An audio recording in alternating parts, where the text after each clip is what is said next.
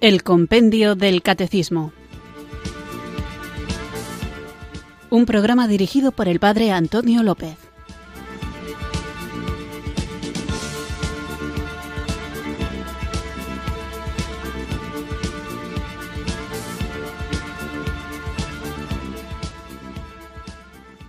Muy buenas tardes, queridos oyentes de Radio María. Recibido un cariñoso saludo desde Irurzun, en Navarra, quienes sintonizáis una tarde más esta radio que cambia vidas, esta emisora de la Virgen, Radio María, para escuchar el programa El Compendio del Catecismo, nuestro espacio diario de formación católica en el que tratamos de conocer la fe que queremos vivir, compartir y defender. Hemos comenzado el apartado de la tercera parte del compendio del catecismo dedicado a la gracia y la justificación. Y en el programa anterior hablábamos en concreto de la justificación. Dice el compendio del catecismo que es la acción misericordiosa y gratuita de Dios. El Señor nos da lo que necesitamos, la gracia espiritual y junto con ella sus virtudes divinas. Dios siempre generoso con nosotros nos ha llamado, nos ha perdonado, nos ha limpiado de nuestros pecados, nos ha purificado, nos ha redimido y nos ha dado sus dones y aparte de todo esto nos dio su espíritu a cada uno de los que creemos en él para que lo vivamos debemos cobrar conciencia de que todo lo que tenemos lo hemos recibido de Él y lo hemos recibido por su bondad, por su misericordia, por su gran amor, con el cual nos amó al darnos todo en su Hijo en modo de regalo, de manera gratuita. Tal gracia que tenemos y que recibimos en Jesús, en el Hijo, es la fuerza divina que hay en nosotros para vivir a Cristo mismo como nuestra vida. Hablar de este tema no es sencillo, es algo que abarca muchas cosas, pero debemos recordar que tenemos a nuestra disposición el estudio, la tradición, la palabra de Dios y sobre todo la vida para avanzar en el camino hacia el Señor y con el Señor. La gracia que nosotros hemos recibido es un regalo de nuestro Señor Jesucristo, dice el Evangelio de San Juan al inicio en el capítulo 1, versículo 17, porque la ley fue dada por medio de Moisés, pero la gracia y la verdad vinieron por medio de Jesucristo. La palabra de Dios nos confirma que los beneficiarios de esa gracia somos los que hemos creído en el autor de esta vida, Dice la carta a los Romanos capítulo 1 versículo 7, a todos los amados de Dios que están en Roma, llamados a ser santos, gracia a vosotros y paz de parte de Dios nuestro Padre y del Señor Jesucristo. La palabra gracia viene del griego charis o caris, de donde provienen palabras como carismático y que significa un don otorgado por pura benevolencia. Podemos decir entonces que el Señor nos dio su gracia como un regalo por su pura benevolencia con el objeto de que la usemos para que nuestra vida sea Él mismo y que en nuestro vivir se manifieste su victoria. Hay, por eso decía que es un tema no fácil, distintos pensamientos acerca de la gracia. Algunos piensan que la función de la gracia es sólo que lleguemos a creer en el Señor Jesucristo y que después de eso, una vez creído en Él, lo demás ya no tiene importancia. Otros, en cambio, llegan a considerar que la gracia es tan amplia que ella es la que lo hace absolutamente todo, llegando hasta el extremo de anular toda responsabilidad de las acciones, porque si la gracia lo hace todo, el hombre no tiene ningún tipo de responsabilidad. Ya hablaremos específicamente en un programa sobre la relación que hay entre la gracia y la libertad. Y hay otros que piensan que lo deben hacer todo con su propia fuerza y que las cosas que ya no pueden ser alcanzadas por sus propias fuerzas, ahí es donde su debilidad es suplida por medio de la gracia. Esto tampoco es correcto. Como veis, el tema de la gracia es muy práctico porque entre el pelagianismo y el quietismo entre una visión demasiado optimista del hombre que sobrevalora sus fuerzas y una visión demasiado pesimista del hombre en la que se anula su libertad, existe un riesgo de desviarnos de la enseñanza de la Iglesia. Por eso el tema de la gracia, como digo, es importante y por eso el compendio del catecismo dedica varias preguntas a esta cuestión.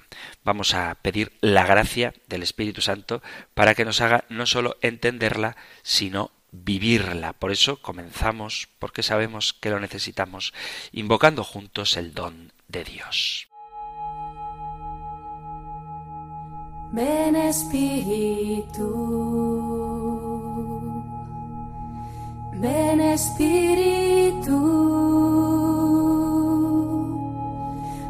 Espíritu.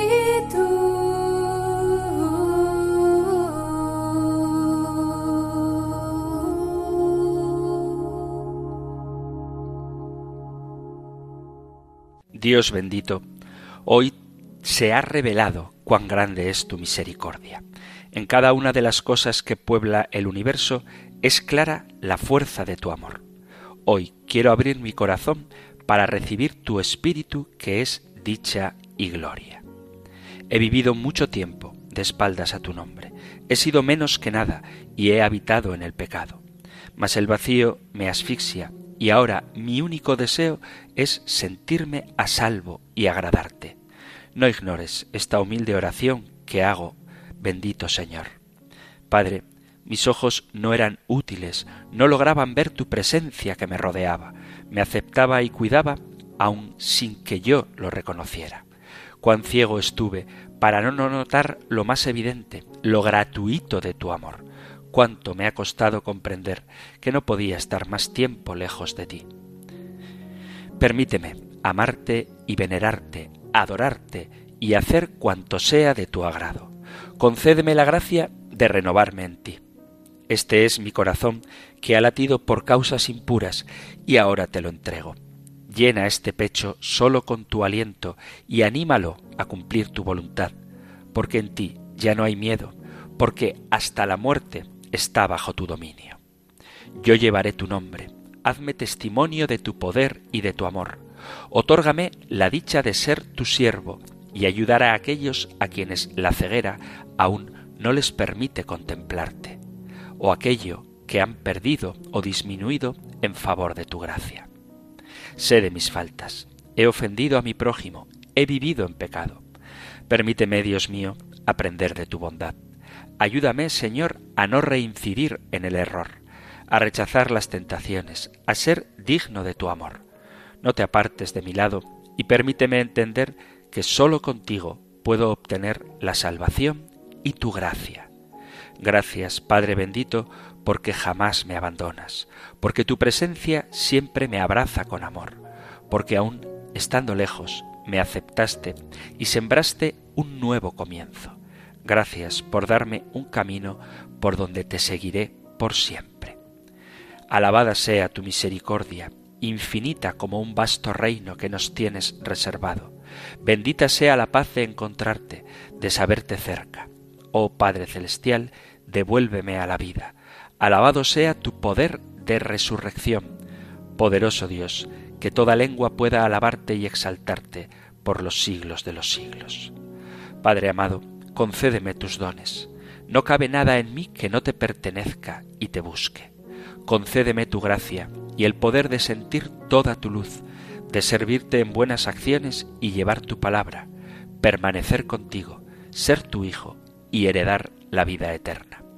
Gracias por permitirme sentir tu presencia. Santo Dios, nunca dejes de escucharme. Cada palabra mía será una forma de adoración porque es justo y necesario siempre darte honra y alabanza. No nos dejes seguir en el pecado y encamínanos nuevamente por los senderos de tu verdad. Elevo mi plegaria a ti y a tu Hijo Jesucristo nuestro Señor por intercesión de la bienaventurada Virgen María. Imploro que desde ahora y para siempre me tengas en tu infinita bondad, dejando toda mi confianza puesta a tus benditos pies. Ven Espíritu,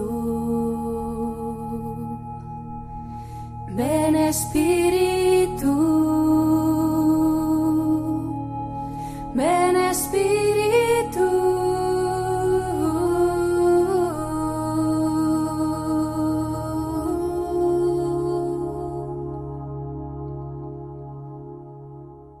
Vamos allá con nuestro nuevo programa.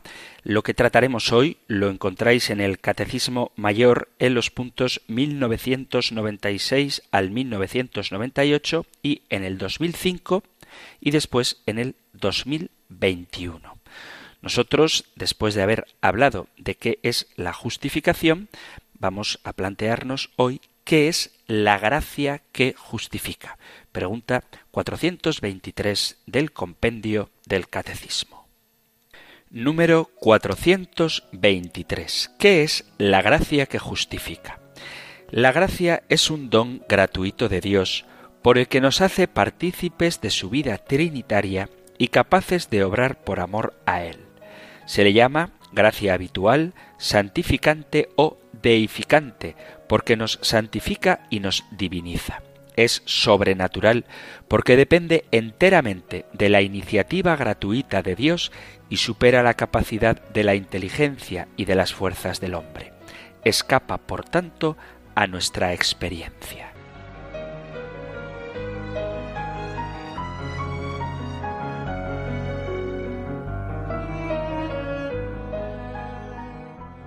Estoy seguro de que muchas veces hemos escuchado la palabra gracia, pero no siempre hemos comprendido en totalidad su significado y por eso es interesante que hablemos de ello en este programa. Y vamos a ver cómo se define gracia que ciertamente tiene distintos significados según el contexto en el que se use. Por ejemplo, gracia puede significar un sentimiento de afecto o simpatía. En la palabra de Dios, en el libro de Esther, dice que Esther halló gracia y favor ante el rey Artajerjes. También se puede referir gracia al bien que se hace a una persona. Por ejemplo, cuando un rey otorga una gracia a un reo, a un prisionero, y en este caso gracia sería sinónimo de indulto o de perdón. Gracia puede significar también gratitud por un bien recibido. Cuando le decimos a alguien, esto es el uso más habitual, gracias por tu colaboración, gracias por escuchar el programa, gracias por tu ayuda. Además, puede usarse también para describir el atractivo personal, cuando decimos, por ejemplo, que una persona tiene mucha gracia, es una persona que desborda gracia a su alrededor. Pero desde el punto de vista teológico, que es el que a nosotros nos interesa, gracia significa cualquier don que el Señor nos conceda. La vida, salud, la inteligencia, o cuando oramos le decimos, concédeme Señor la gracia de sanar de esta enfermedad, o concédeme la gracia de comprender la verdad o la gracia de vencer una tentación. De forma específica, la gracia es un don, como dice el compendio del Catecismo, sobrenatural que Dios concede para conducirnos a su presencia, que no hay que olvidarlo, es el fin por el que hemos sido creados. En resumen, la gracia es un don esencialmente gratuito que Dios nos concede sin ningún mérito de nuestra parte, por eso es gracia, por eso es gratuito, y lo hace por bondad y por amor, como todos los dones que Él nos da. Y es un don sobrenatural. ¿Por qué decimos que es sobrenatural? Porque supera los dones naturales del alma, como pueden ser la inteligencia o los dones naturales del cuerpo, como puede ser la salud. Y además es un don sobrenatural porque nos eleva a un orden superior. Es como el injerto que comunica a una planta una vida y una naturaleza distintas a las que tenía y le hace producir flores y frutos que antes no podía producir. Esto significa que por el don de la gracia podemos producir actos sobrenaturales que nos harán merecedores del cielo. Y es un don sobrenatural porque no lo podemos obtener por nuestras propias fuerzas, sino que nos es dado por Dios.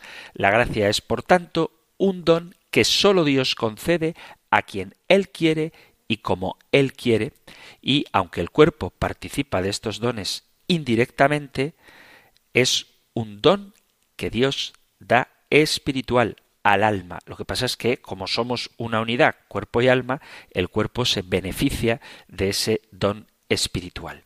Decimos que la gracia la da solamente Dios, sin mérito nuestro. Lo hace por los méritos de Jesucristo.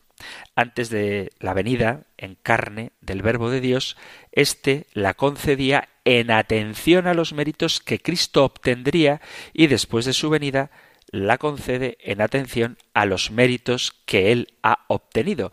Y aunque los ángeles, la Virgen y los santos pueden pedir gracia para nosotros, es solamente Dios quien la da. Dice la carta de Santiago, capítulo 1, versículo 17, todo lo bueno y perfecto que se nos da viene de arriba, de Dios. Los santos, y de manera muy especial la Virgen, interceden por nosotros, pero quien nos da la gracia es siempre Dios.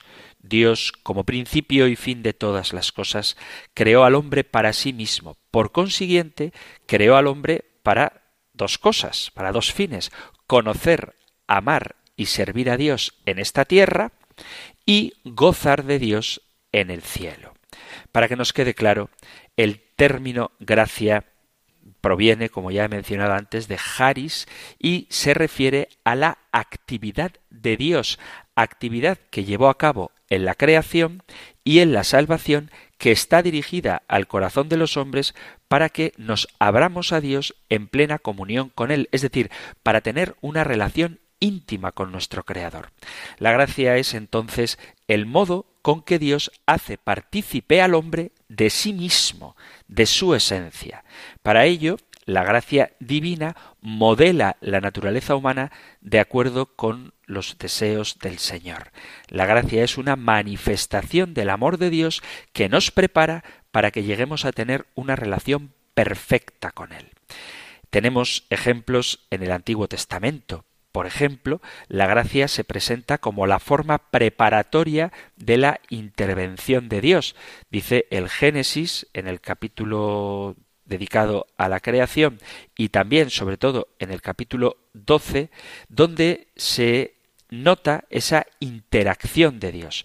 No solo, insisto, en la creación, sino también en la relación con Abraham. Le dice, leo capítulo 12 del Génesis, un día el Señor le dijo a Abraham, Deja tu tierra, tus parientes y la casa de tu padre, para ir a la tierra que yo te voy a mostrar.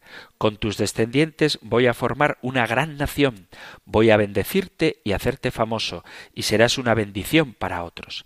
Bendeciré a los que te bendigan y maldeciré a los que te maldigan. Por medio de ti bendeciré a todas las familias del mundo. Con esto, Dios hace que la historia del mundo entre en una nueva etapa. De la humanidad sumergida en el pecado, Dios gratuitamente va a formar un pueblo nuevo que comienza con Abraham. Esta promesa hecha a Abraham se confirma con su descendencia numerosa y con que llegaron a poseer la tierra prometida. Más tarde, Dios establece una relación de alianza cada vez más profunda con el hombre, relación que culmina en el Antiguo Testamento con el nacimiento de Israel como un pueblo liberado de la esclavitud y dotado de dignidad, identidad y porvenir. En este pacto o alianza de fidelidad encontramos dos contraposiciones. Por un lado, la infidelidad a la alianza de parte de Israel y, a pesar de que el pacto fue roto, Dios persiste en la predilección por su pueblo porque Él nunca falta a su palabra. Esto nos muestra cómo Dios se ajusta a la situación humana.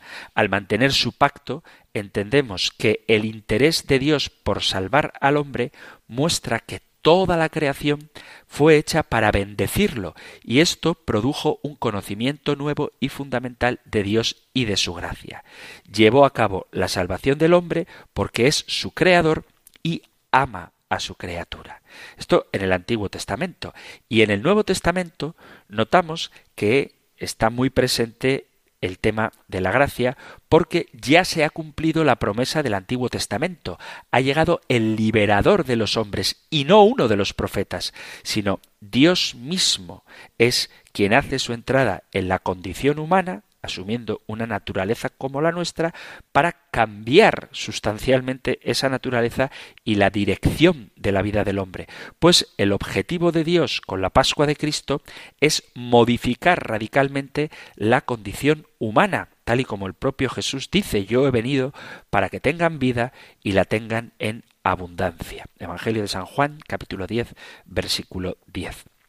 La gracia es, por lo tanto, un don gratuito que Dios otorga al hombre mientras es pecador y no merece más que el juicio de la condenación. Porque la gracia como tal no depende de la observancia de los mandamientos, sino que es un don que Dios da, que Dios regala gratis, por ahí que se llame gracia.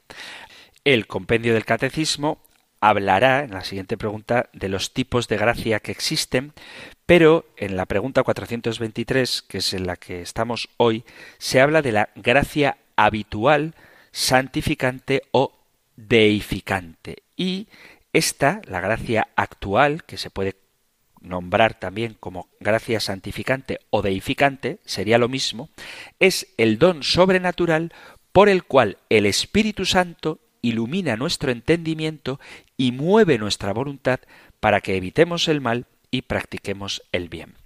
Al decir que la gracia es actual, no significa en un sentido temporal, como diciendo actualmente o ahora, sino que sería actual en el sentido de que actúa, sería actuante, más que actual, para que no pensemos que se refiere a un aspecto cronológico, sino a un aspecto eficaz. Sería la gracia que actúa, que hace. Según esa definición, cuando debemos cumplir algún mandamiento de Dios y hacemos, por consiguiente, alguna obra buena, o huimos para no realizar una mala acción, Dios nos ayuda con la gracia actual, como vemos, por ejemplo, en la conversión de San Pablo, que después de ser sanado de la ceguera, cuando Ananías oró por él, Dios le iluminó el entendimiento y le hizo conocer el mal que estaba haciendo persiguiendo a los cristianos y movió su voluntad de perseguidor en seguidor de Cristo, haciéndole ver su error y además mandándole, ordenándole lo que debía hacer. Dios proporcionó gracia actual a Saulo de Tarso para que aceptara su error y se volviera discípulo de Cristo y evangelizador. Dios es el autor de la gracia y lo hace por pura bondad, porque quiere la salvación de todos y proporciona los medios para que lo consigamos. También los pecadores reciben gracias particulares para que puedan cumplir los mandamientos, y a los pecadores obstinados y endurecidos del corazón, Dios les otorga las gracias necesarias para que puedan volverse de nuevo a Él, aunque siempre tendrán la gracia de la oración. Dios dice yo el Señor juro por mi vida que no quiero la muerte del malvado, sino que cambie de conducta y viva. Libro del profeta Ezequiel, capítulo 33, versículo 11. Por eso Dios tiende su mano al pecador hasta el último suspiro y otorga su gracia incluso a los infieles, es decir, a los que no creen, porque, como insiste Timoteo en, las, en su primera carta, capítulo 2, Dios quiere que todos los hombres se salven y lleguen al conocimiento de la verdad. Santo Tomás insiste en esto. Dios no dejará morir en la infidelidad al que, ayudado por la gracia, le busca con sencillez, y si es necesario, le enviará un ángel del cielo para salvarlo. Esto es frase de Santo Tomás de Aquino. Debemos notar que si bien Dios está siempre dispuesto a perdonar al hombre, a éste, al hombre, le corresponde por su parte buscarlo. Si buscas al Señor, dice el libro de Crónicas, primero de Crónicas, se deja encontrar. Y Jeremías, de una forma más explícita, dice, me buscarán y me encontrarán cuando me busquen de corazón. Jeremías 29, 13. Cuando una persona debe cumplir una orden complicada o vencer una tentación difícil, recibirá la gracia necesaria sin importar si la persona es justa o pecadora. Dice San Pablo en la primera carta a Corintios capítulo 10, versículo 13, Vosotros no habéis pasado por ninguna prueba que no sea humanamente soportable, y podéis confiar en Dios que no os dejará sufrir pruebas más duras de lo que podéis soportar. Por el contrario, cuando llegue la prueba, Dios os dará también la manera de salir de ella para que podáis soportarla. Esto es consolador porque nos asegura que en cualquier circunstancia de nuestra vida, por dura y difícil que parezca, podemos siempre contar con el auxilio de la divina gracia que nos ayudará a vencer esa situación. La gracia actual obra en nosotros moralmente y físicamente. Moralmente por medio de la persuasión y de la atracción, como la madre que para ayudar a su hijo pequeño a andar lo llama cariñosamente y lo atrae enseñándole, por ejemplo, un juguete. Dios nos anima a la virtud y nos atrae y nos persuade con su palabra, con sus inspiraciones, su ejemplo y el ejemplo de la vida de los santos para mostrarnos que otras personas pudieron, con la ayuda de su gracia, mantenerse firmes en su voluntad. Y la gracia actual también obra físicamente, comunicando fuerza nueva a nuestras facultades, que son muy débiles, para obrar por sí mismas, como la madre del ejemplo anterior, que toma en brazos a su hijo y le ayuda con el gesto y la acción a dar los primeros pasos. En toda obra buena cooperan dos, Dios y el hombre. Dios, desde luego, hace la mayor parte de la obra mediante su gracia, con la cual nos previene, nos inspira el buen pensamiento, alienta nuestra voluntad y nos da fortaleza para hacer el bien. Pero es preciso que nosotros cooperemos. Sin nuestra cooperación no podría estar hecha la obra para cuya ejecución nos concedió la gracia. La gracia se regala pero no se impone. Y no sólo se llevaría a cabo esa buena obra, sino que si no la hacemos, perdemos la bendición que nos hubiera correspondido de haberla hecho. Además, Dios exige nuestra cooperación por dos razones. Primero, por la perfección de Dios y segundo, por la dignidad humana. ¿Por qué por la perfección de Dios? Pues habiendo Dios dotado al hombre de libertad, su dignidad exige no destruir esa libertad como sucedería si fuese solamente Dios el que obra. Además, Dios no desea que se le sirva a la fuerza y por la dignidad humana porque se sentiría humillada esta dignidad si fuéramos tan solo un instrumento pasivo en manos de Dios como criaturas irracionales. En este caso, el hombre obraría sin mérito, insisto que ya hablaremos del mérito, de lo que significa esto, pero no mereceríamos ni premio ni castigo y esto iría en menoscabo de la dignidad humana que Dios nos ha regalado si no tuviéramos capacidad de ejercer la libertad. Entonces, la gracia actual es el don por el cual el Espíritu Santo ilumina nuestro entendimiento y mueve nuestra voluntad para que evitemos el mal y practiquemos el bien. Por lo tanto, es necesaria para que realicemos actos que nos hagan merecedores del cielo. La gracia actual es necesaria para tener fe, para querer el bien, para hacer cosas meritorias a los ojos de Dios, para vencer las tentaciones, para volverse a Dios y para perseverar en el bien. En definitiva, es necesaria para mantenerse en la voluntad divina. Dios no concede las mismas gracias a todos, pero a cada uno le da lo que necesita y distribuye las gracias con mayor abundancia cuanto mejor las aprovecha quien las recibe. La gracia santificante es una condición indispensable para salvarnos, al menos en el momento último. Pero la gracia santificante no se puede conservar ni recuperar sin la gracia actual. Por lo tanto, la gracia actual es necesaria para nuestra salvación.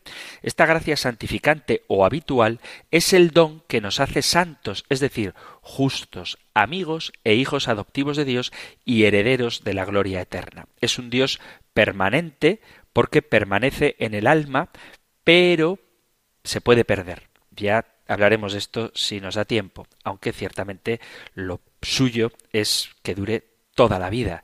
Es justa porque hace al alma sumisa a la voluntad divina y cumplidora de todos sus mandatos. Y es caridad porque inspira al alma a un amor generoso hacia Dios. También se habla de vivir en estado de gracia porque Dios colma el alma de sus deseos y necesidades.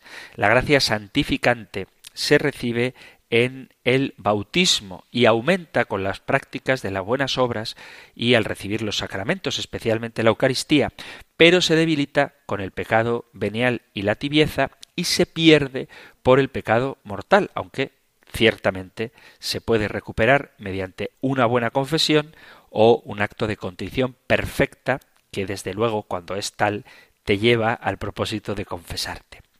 La gracia santificante nos transforma y de pecadores resultamos santos y justos, de enemigos de Dios a amigos e incluso hijos de Dios, de esclavos del demonio somos por la gracia santificante, hechos libres, por lo que debemos aprovecharla como el tesoro más valioso, conservarla con cuidado y si la perdemos, recuperarla cuanto antes por medio de la confesión y aumentarla utilizando los sacramentos, especialmente el de la Eucaristía y las obras de caridad. La gracia es absolutamente necesaria para los creyentes, para cumplir los mandamientos, para resistir y evitar el pecado, dado que la voluntad humana está gravemente debilitada por el pecado original.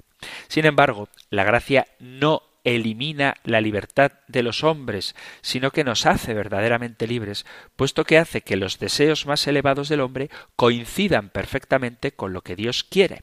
Y esto representa para el hombre el mejor modo posible de ser. Por lo tanto, debemos pedir gracia para mantenernos firmes en su voluntad, alejados del pecado, sirviendo a los demás por amor y con amor, y en pocas palabras, para vivir en la presencia de Dios. Procurad, dice la carta a los hebreos, estar en paz con todos y llevar una vida santa, pues sin la santidad nadie podrá ver a Dios. Esto es una cita que debemos tener muy presente de la carta a los Hebreos capítulo 12 versículo 14. Sin santidad nadie podrá ver a Dios. Y quien nos santifica es la gracia santificante. Vamos a hacer ahora una breve pausa musical y continuamos con nuestro programa hoy con la pregunta 423. ¿Qué es la gracia que justifica?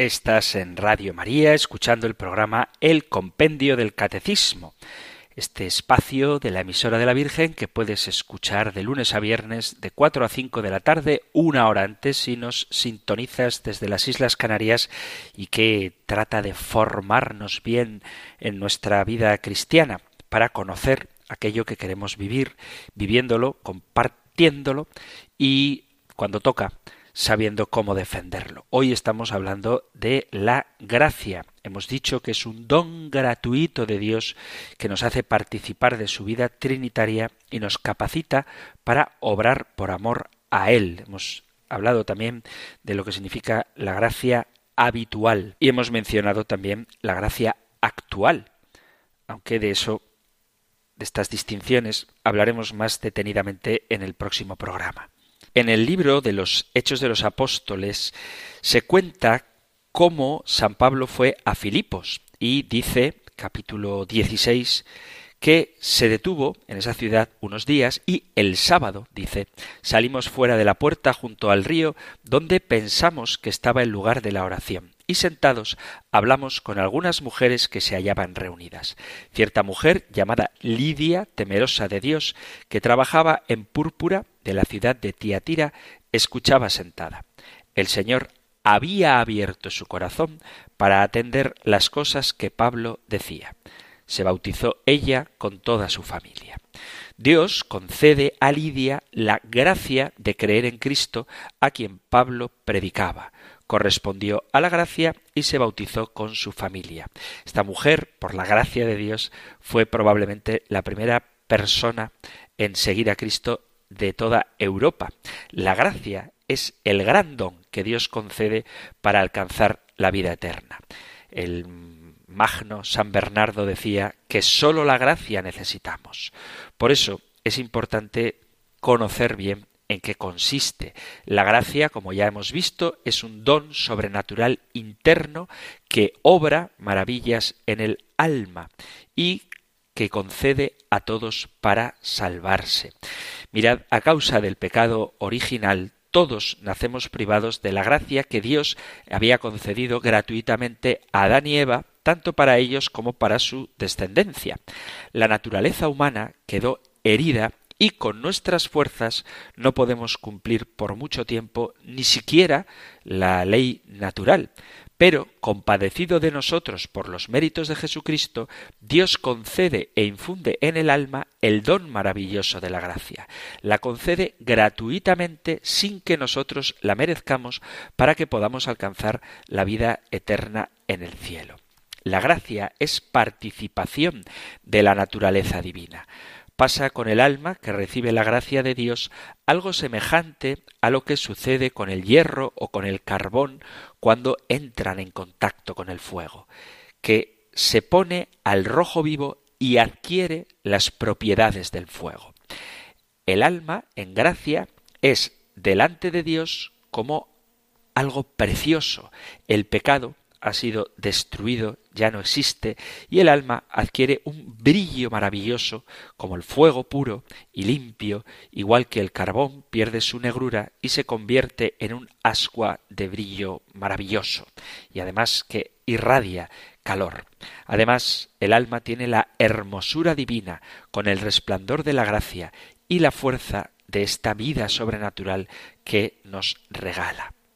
Dios concede dos tipos de gracia. Insisto en que hablaremos de esto más detenidamente en un futuro, pero para dejar claro de lo que hemos hablado hoy, que serían la gracia santificante o gracia habitual y la gracia actual. La gracia santificante es la que hace justos o santos, hijos adoptivos de Dios y herederos del cielo. Entonces somos templo del Espíritu Santo y Dios habita en el centro del alma. Se recibe en el bautismo y se pierde por el pecado mortal. Como ya he dicho, se puede recuperar con el sacramento de la penitencia o con un acto de contrición perfecta. Estando en gracia de Dios, todo cuanto se hace, sea grande o pequeño, sea fácil o costoso, tiene mérito sobrenatural y ayuda a conquistar el cielo si se cumplen las demás condiciones en vida, hay que vivir en gracia, con libertad, con buenas obras, dirigidas hacia Dios y aceptadas por Él. Y está la gracia actual, que es la gracia con la que Dios ilumina el entendimiento, mueve la voluntad como ayuda para que hagamos el bien, aunque cueste, y evitamos el mal, aunque no sea difícil. Este texto que he citado de los Hechos de los Apóstoles es un ejemplo de la gracia actual que Dios le concedió a Lidia para convertirse a la fe de Jesucristo. Otras gracias actuales son, por ejemplo, el propósito de mejorar o el arrepentimiento después de pecar. Dios que como ya he citado también, quiere que todos los hombres se salven y lleguen al conocimiento de la verdad, concede a todos la gracia necesaria, porque Él desea que estemos con Él. Los que se condenan, se condenan porque no han correspondido a las gracias que Dios les da. El que Dios conceda más gracia a unos que a otros depende de su libérrima voluntad y también de nuestra correspondencia a la gracia. Dios nos concede más gracia si se la pedimos y si recibimos los sacramentos y respondemos bien a su gracia, si nos dejamos llevar por ella. Esto que a veces suele resultar chocante, ¿cómo es eso de que al que tiene se le dará y al que no tiene se le quitará? Es algo muy sencillo y que ocurre en la vida cotidiana. Cuando alguien responde bien a la responsabilidad, valga la redundancia, de una tarea que le encomiendas, es más fácil y más lógico que le encomiendes más tareas. Tiene todo el sentido del mundo dar responsabilidad a quien hace buen uso de ellas. Es como cuando vas a pedir un crédito al banco. Si tú vas a pedir un crédito al banco cuanto más dinero tienes, más fácil es que te den ese crédito. Bueno, pues salvadas las distancias, salvadas las distancias, algo así ocurre con la gracia. Cuando alguien responde bien a la gracia, la gracia aumenta. Pero en cualquier caso, insisto en que Dios da a todos las gracias necesarias para salvarse, aunque para seguir creciendo en gracia, si tú correspondes a la gracia, ésta irá creciendo día a día en ti. ¿Cómo se puede crecer en gracia? En gracia santificante. Pues afortunadamente tenemos medios que nos ayudan a vivir en este estado permanente y sobrenatural que nos hace capaces de realizar acciones superiores a las propias de la naturaleza humana, porque la gracia eleva y perfecciona nuestras almas, haciendo que seamos hijos de Dios y herederos del cielo. Ninguna obra humana, por más espléndida que ésta pueda ser, merece algo tan grande como la vida sobrenatural. Por eso es la gracia siempre gratuita, siempre regalo de Dios, la que nos capacita para vivir en intimidad con Él. ¿Cómo podemos crecer en gracia? Pues lo primero, lo más obvio, y elemental es la lucha contra el pecado, tanto pecado mortal como pecado venial. El peor enemigo de la vida espiritual es la realidad del pecado. Es tóxico, es venenoso, es letal y puede ser mortal, es decir, letal, si buscamos vivir y crecer en la gracia santificante. Eso en cuanto al pecado mortal. El pecado venial disminuye la gracia de Dios, la debilita en nuestra alma, aunque no la lleguemos a perder del todo.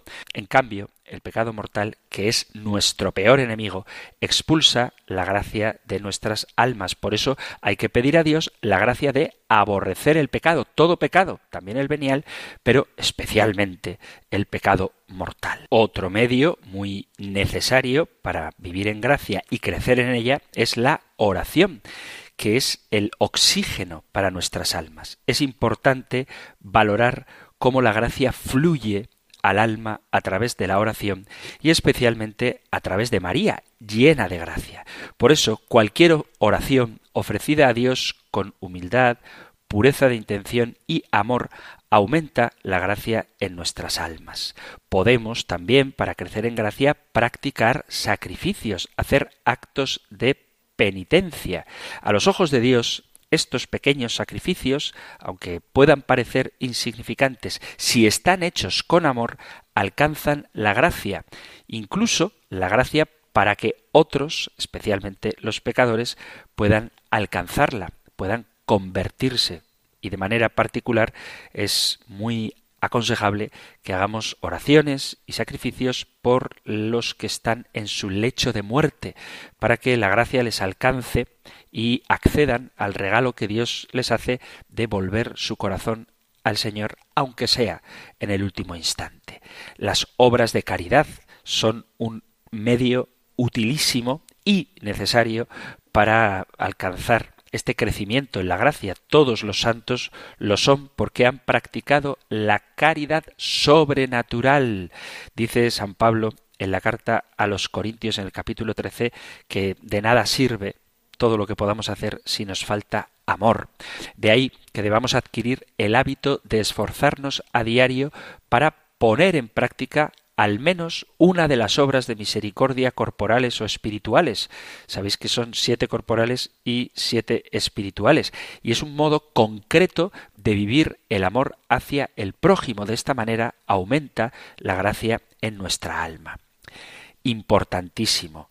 La vida sacramental es algo fundamental para alcanzar la gracia. Si perdemos la gracia de Dios al cometer un pecado, no debemos desesperarnos, sino antes depositar nuestra confianza en la infinita misericordia de Dios, que es lento para la ira, pero rico en misericordia y aunque no hayamos caído en pecado mortal, podemos recurrir a la confesión frecuente, confesando los pecados veniales y aumentando así la gracia santificante en el alma, utilizando el sacramento de la confesión como medicina preventiva o como medicina curativa, siendo siempre dóciles y estando siempre abiertos al Espíritu Santo.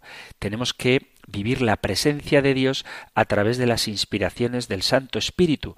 Cuanto más humildes, puros y sencillos seamos, más poderosa será la obra del Espíritu Santo en el alma. Por lo tanto, cuando el Espíritu Santo envía una brisa suave pero insistente cada vez que se dice sí a Dios, Espíritu Santo, un diluvio de gracias desciende sobre el alma. Tenemos que sentirnos mendigos de la gracia, pedirla. Dice el Señor, pedid y recibiréis, buscad y encontraréis, llamad y se os abrirá. Si rogamos humildemente a Dios, así como hace aquella que es llena de gracia, para obtener la capacidad de fortalecer esta presencia de Dios en nuestra vida, esta petición siempre será concedida, porque el Señor desea darnos su gracia mucho más de lo que nosotros deseamos recibirla. Y sin duda alguna, el medio más eficaz por el cual podemos crecer en la gracia es la recepción frecuente de la Eucaristía, haciéndolo preparados, bien dispuestos, con humilde y confiada actitud delante del Señor. ¿Por qué recibiendo la Eucaristía recibimos la gracia? Porque estamos recibiendo a Dios mismo. De ahí que aparte de participar en las misas, debemos pedir que se ofrezcan misas por nosotros. Tenemos que darnos cuenta de lo mucho que podemos hacer rezando la liturgia eucarística, es decir, la Santa Misa, por aquellos que queremos que aumenten en gracia, tanto por los vivos como ofreciendo sufragios por los difuntos. Y desde luego, contando siempre con la intercesión de aquella que es llena de gracia, nuestra bienaventurada Madre del Cielo. Rezadle con frecuencia, con fervor, con devoción, con insistencia. Tenerla a ella por intercesora es el medio más eficaz para conservar la gracia santificante en nuestra alma, para defender la gracia, para aumentarla y para vivir siempre en ese estado. Continuaremos hablando de la gracia, de los tipos de gracia que hay. También trataremos el tema de la gracia y la libertad y qué es lo que nosotros entendemos por mérito. Lo digo, digo de qué vamos a hablar porque a lo mejor surgen preguntas sobre lo que he dicho a propósito de estas cuestiones. Si todo es gracia, ¿dónde queda la libertad del hombre? Si el hombre es incapaz de ganarse el cielo porque es un regalo, ¿qué sentido tiene que hagamos méritos? Bueno, de todo esto iremos hablando en los siguientes programas. Lo digo porque como ahora os voy a invitar a que hagáis preguntas, no os adelantéis a lo que se viene enseguida. Y si os adelantáis, pues sabed que trataré de responder en la medida en que el propio compendio del catecismo vaya tratando estas cuestiones. Pero si hay otras de las que hemos hablado en el pasado o de las que hablaremos en el futuro, pero no podéis esperar a que la cuestión aparezca en el compendio del catecismo y queréis formular la pregunta de inmediato, podéis hacerlo. Estas que comento o cualquier cosa que queráis compartir, ya sea un testimonio o una discusión, siempre desde la caridad. Cualquier cosa que queráis compartir, podéis hacerla enviando vuestros mensajes al correo electrónico compendio arroba radiomaria.es, compendio arroba radiomaria.es o al número de teléfono para WhatsApp 668 594 383. 668 594 383. Terminamos ahora recibiendo la bendición del Señor. El Señor te bendiga y te guarde, el Señor ilumine su rostro sobre ti y te conceda su favor, el Señor te muestre su rostro y te conceda la paz. Muchísimas gracias por estar ahí, gracias por escuchar el compendio del catecismo y si queréis volveremos a encontrarnos en un próximo programa. Un fuerte abrazo.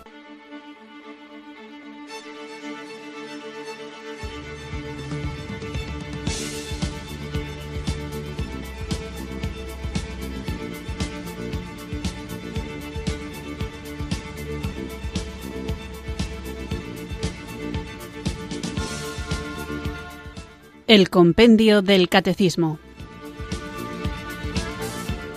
Un programa dirigido por el Padre Antonio López.